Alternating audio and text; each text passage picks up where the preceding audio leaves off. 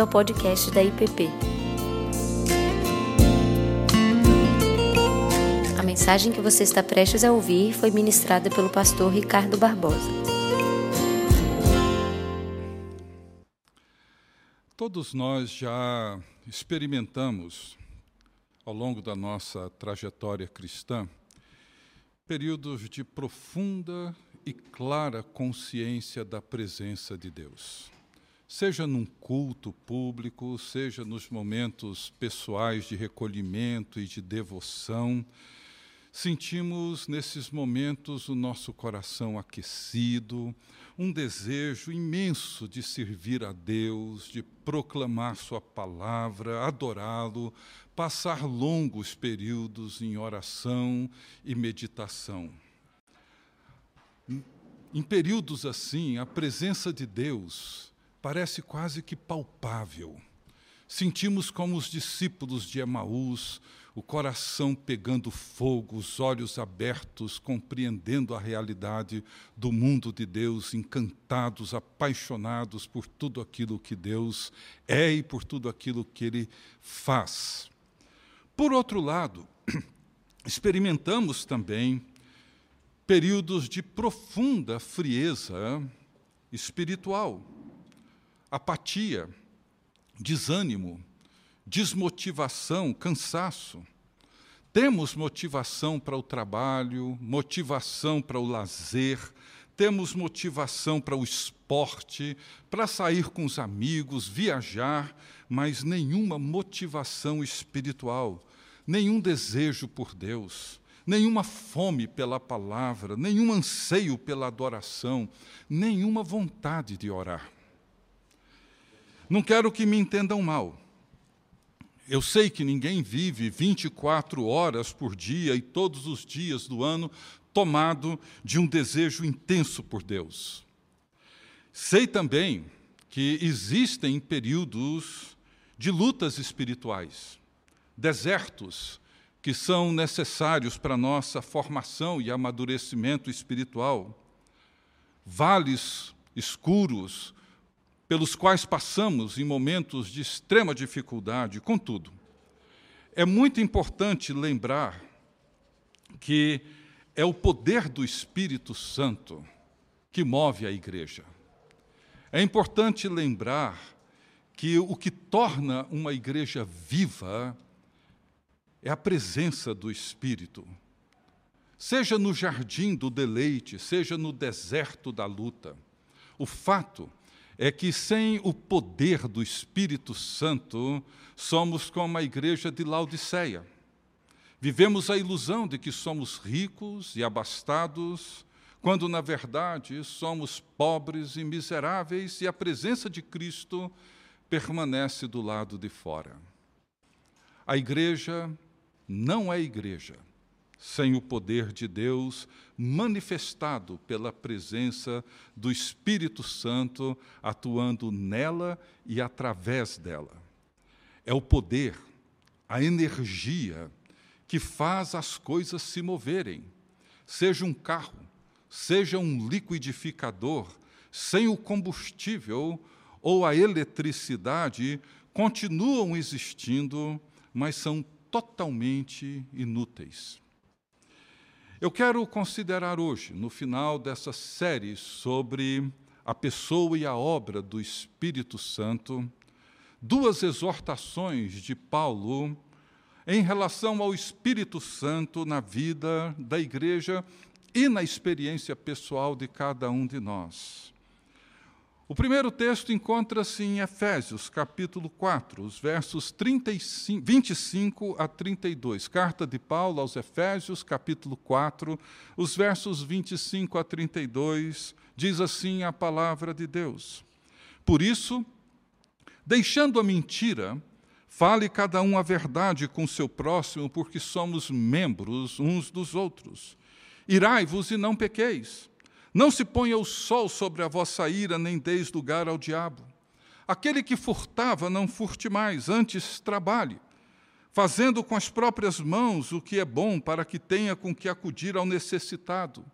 Não saia da vossa boca nenhuma palavra torpe, e sim unicamente a que for boa para edificação, conforme a necessidade, e assim transmita graça aos que ouvem. Não entristeçais o Espírito de Deus, no qual fostes selados para o dia da redenção. Longe de vós toda a amargura, cólera, ira, gritaria, blasfêmias e bem assim toda malícia. Antes, sede uns para com os outros benignos, compassivos, perdoando-vos uns aos outros, como também Deus em Cristo vos perdoou.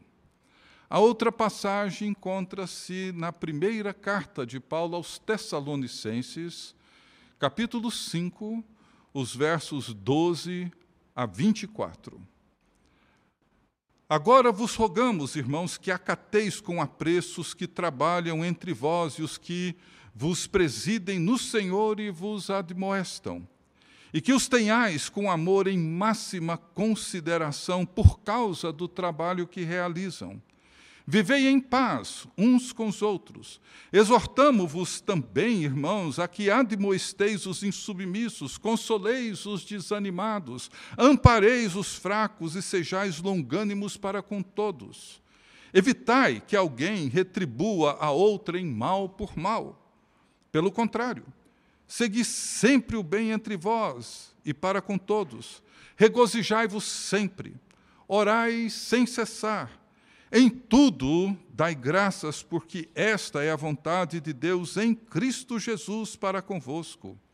Não apagueis o espírito, não desprezeis as profecias, julgai todas as coisas, retende o que é bom, abstende-vos de toda forma de mal. O mesmo Deus da paz vos santifique em tudo e o vosso espírito, alma e corpo sejam conservados íntegros e irrepreensíveis na vinda de nosso Senhor Jesus Cristo. Fiel é o que vos chama, o qual também o fará.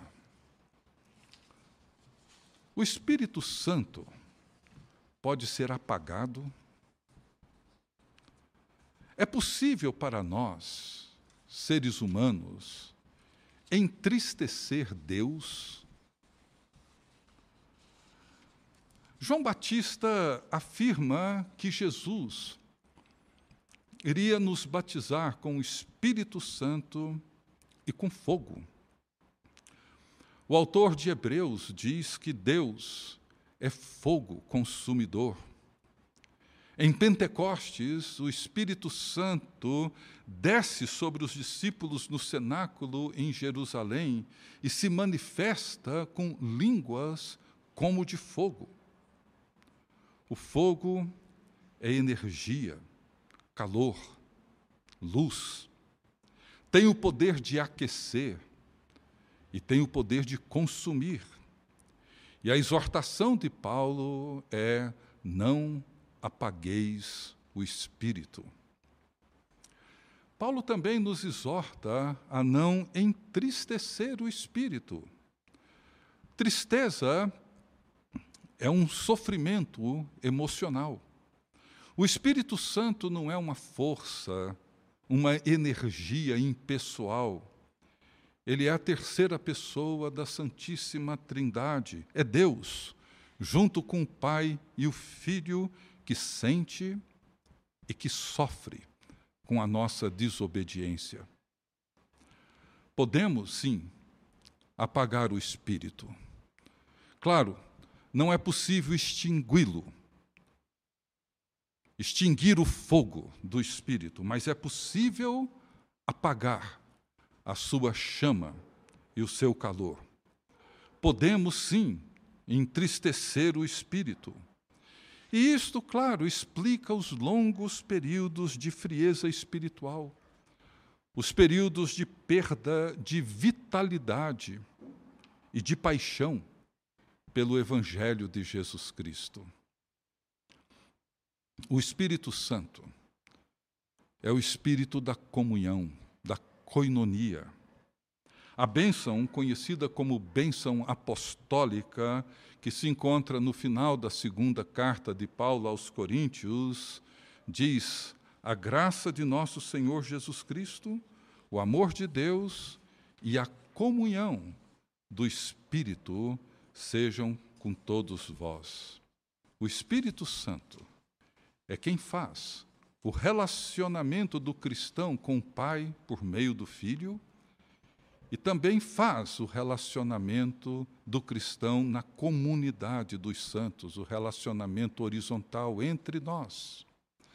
Quando Paulo escreve a sua carta aos Gálatas, e no final ele faz menção das obras da carne e do fruto do Espírito, ele o faz no contexto de uma igreja onde os irmãos estavam, abro aspas, mordendo e devorando uns aos outros e destruindo a comunhão dos santos, que é, por excelência, a obra do Espírito Santo. E é claro que isso apaga e entristece. E como isso acontece? Como que podemos apagar e entristecer o Espírito Santo? O contexto desses dois textos que lemos nos oferece pistas para entender como podemos apagar e ou entristecer o espírito? Eu vou considerar apenas alguns em virtude do tempo. Mas encontramos nesses dois textos, como eu disse, várias pistas que nos ajudam a entender por que, que nós, enquanto cristãos, ou nós, enquanto igreja cristã, podemos apagar ou entristecer o Espírito Santo e todas elas dizem respeito à vida comunitária, dizem respeito à igreja, dizem respeito à comunhão.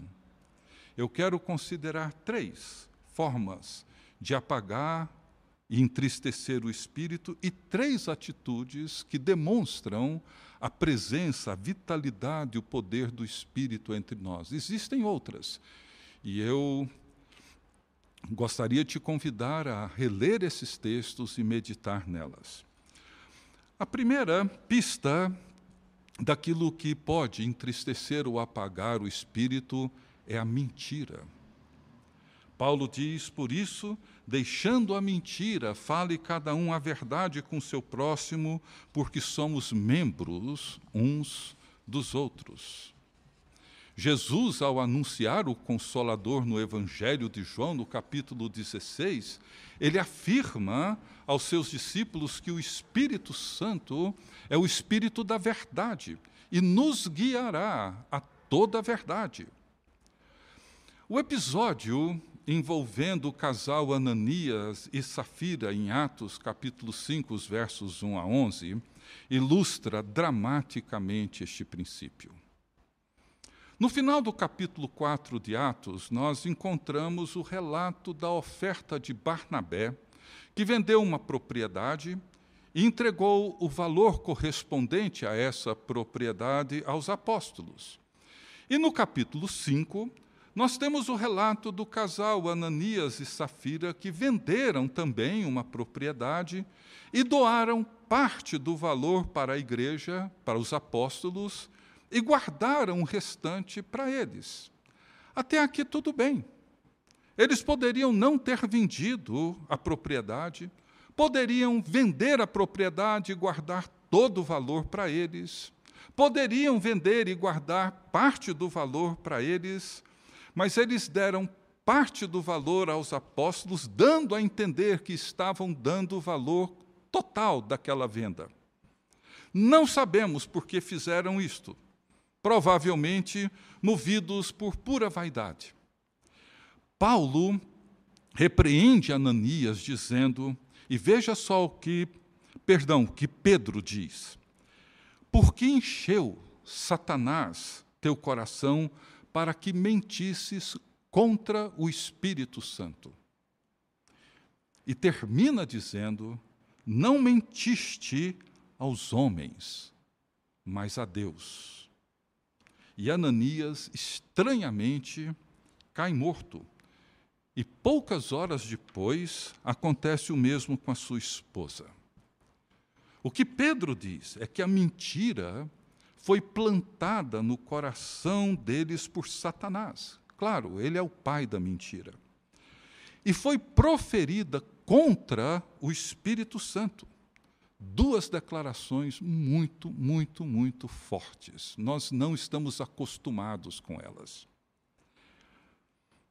Ananias tinha a intenção de mentir contra Deus, mentir contra o Espírito Santo? Pessoalmente, eu acredito que não. Mas Pedro sabe que a mentira nunca é, a princípio, algo inocente ou talvez algo contra uma pessoa, mas ela sempre ofende a Deus, ela é sempre contra Deus e destrói a comunhão da igreja de Deus. No texto de Tessalonicenses que lemos, ele diz o seguinte: abstende-vos de toda forma de mal. E mais, o mesmo Deus da paz vos santifique em tudo, e o vosso espírito, alma e corpo sejam conservados íntegros e irrepreensíveis na vinda de nosso Senhor Jesus Cristo. Fiel é o que vos chama, o qual também o fará. O Deus que nos chama é fiel. E ele nos chama a uma vida de integridade, santidade, fidelidade, de forma que a mentira, a falsidade, a hipocrisia, ela ofende a Deus e destrói a comunhão do povo de Deus. Paulo diz: nós somos membros uns dos outros. O que fazemos dentro e fora da igreja diz respeito ao chamado para sermos templo do Espírito Santo corpo de Cristo. O sacrifício de Cristo Paulo descreve em Efésios que ele rompeu com as barreiras que nos separam, as barreiras de inimizade, e fez de nós o povo de Deus, corpo de Cristo, presença de Deus no mundo. A mentira, a hipocrisia, a falsidade abre as portas para que a comunidade da fé e o testemunho de Cristo fique comprometido perante o mundo. Temos visto isso. O resultado desse episódio dramático envolvendo o casal Ananias e Safira foi o grande temor que envolveu toda a igreja e o povo de Jerusalém. Diz no verso 11: sobreveio grande temor a toda a igreja e a todos quantos ouviram a notícia destes acontecimentos.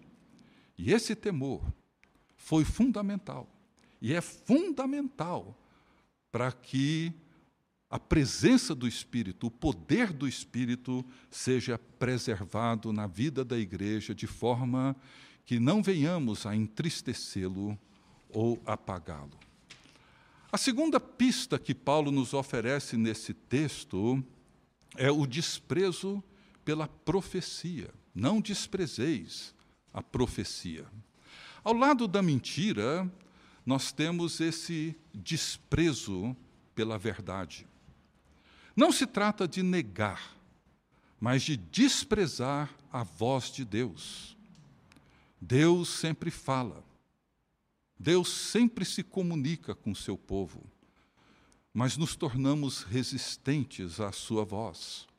Seja pela natureza rebelde do nosso espírito, seja pela forma seletiva com que tratamos a palavra de Deus, ou mesmo pela velha desculpa da falta de tempo. Mas o desprezo pela voz, pela palavra de Deus, é um outro risco, é um outro fato que compromete a presença e a vitalidade do Espírito entre nós. Talvez a mais alta manifestação do fogo do Espírito na vida da igreja é a profecia. Quando a palavra proferida por Deus, seja na pregação, ou nas exortações e conselhos inspirados pelo Espírito Santo é desprezada ou ignorada, apagamos o espírito. O desânimo e a frieza tornam-se a expressão visível dos ouvidos indiferentes para com a palavra de Deus. O efeito desse desprezo é duplo. A insensibilidade e indiferença dos ouvintes, cedo ou tarde, produz a insensibilidade e indiferença do profeta. E a insensibilidade e a indiferença do profeta produz o desprezo da igreja pela palavra da profecia. O desprezo pela profecia produz também um outro efeito, que Paulo descreve aqui, que é a linguagem torpe, indecorosa, fútil, as conversas vazias, sem finalidade alguma. E Paulo é muito duro quando exorta a igreja de Éfeso, dizendo: Ninguém vos engane com palavras vãs, porque por essas coisas vem a ira de Deus sobre os filhos da desobediência. O desprezo pela profecia desperta a ira e o juízo de Deus sobre a sua igreja. A presença de Deus se dá entre nós por meio da palavra. E o Verbo se fez carne e habitou entre nós, cheio de graça e de verdade. A palavra proferida em nome de Jesus manifesta a presença de Deus no meio do seu povo. O desprezo por ela revela o desprezo pelo próprio Deus. E o terceiro que eu queria destacar, que tem levado a igreja a apagar e a entristecer o espírito e muitos de nós viver longos períodos de frieza, abatimento, apatia, desânimo espiritual, é a amargura.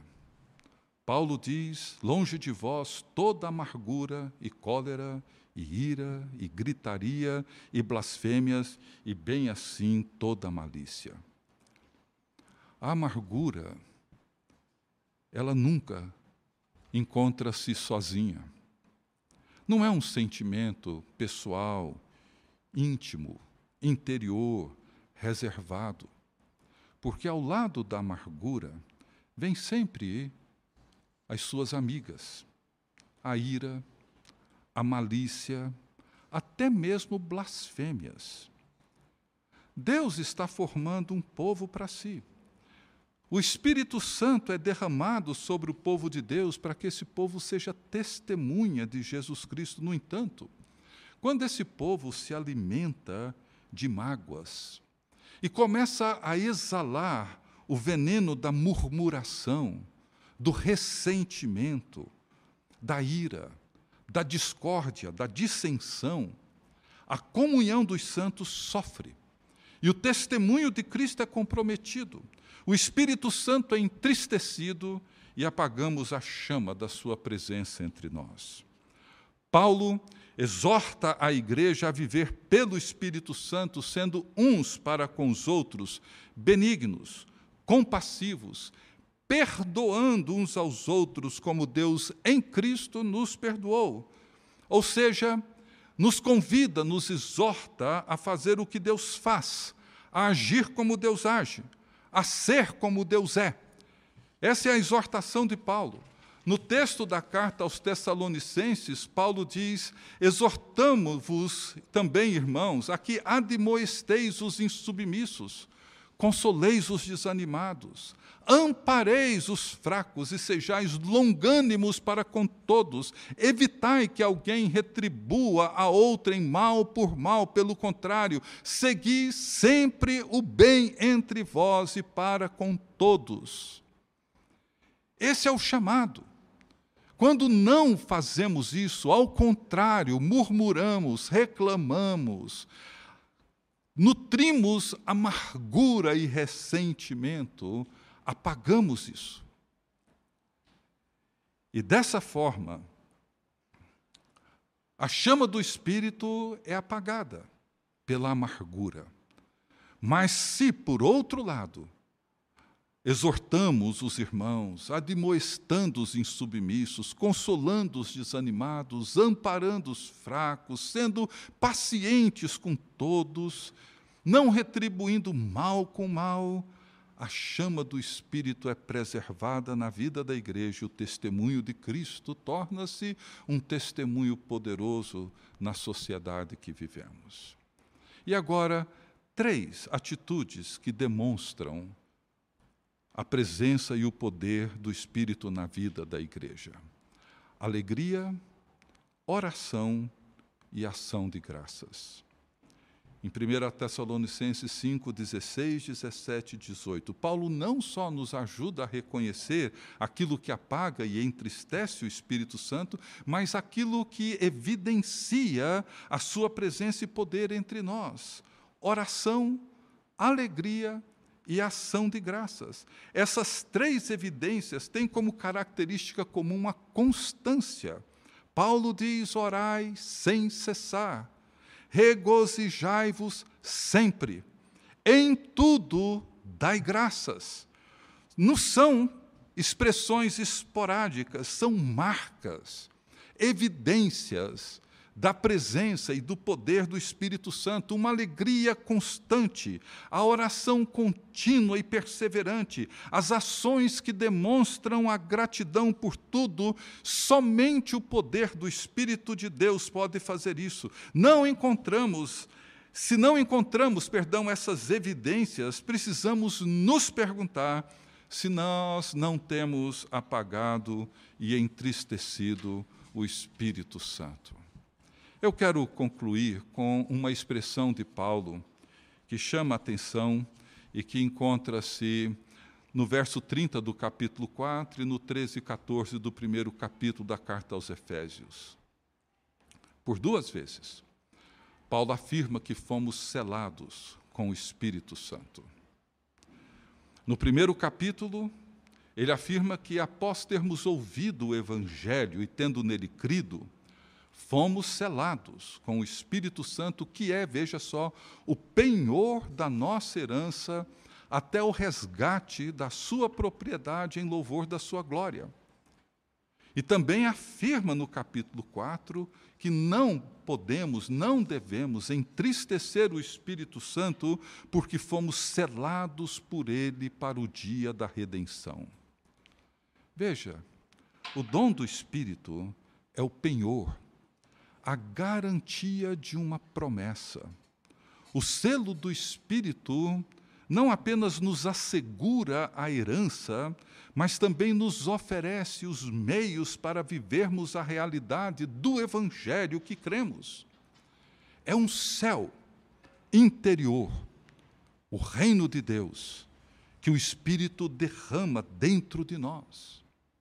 A herança completa consistirá em um coração em plena sintonia para com Deus, até o resgate da posse adquirida por Cristo. Por causa disso, não apaguem, nem entristeçam o Espírito Santo. E essa é a razão de continuarmos orando todos os dias. Espírito do Trino Deus, vem sobre nós. Quebranta-nos, consola-nos, transforma-nos, transborda-nos. Espírito do Trino Deus, vem sobre nós. Amém. Você acabou de ouvir o podcast da IPP. Para saber mais, acesse nossa página em www.ippdf.com.br.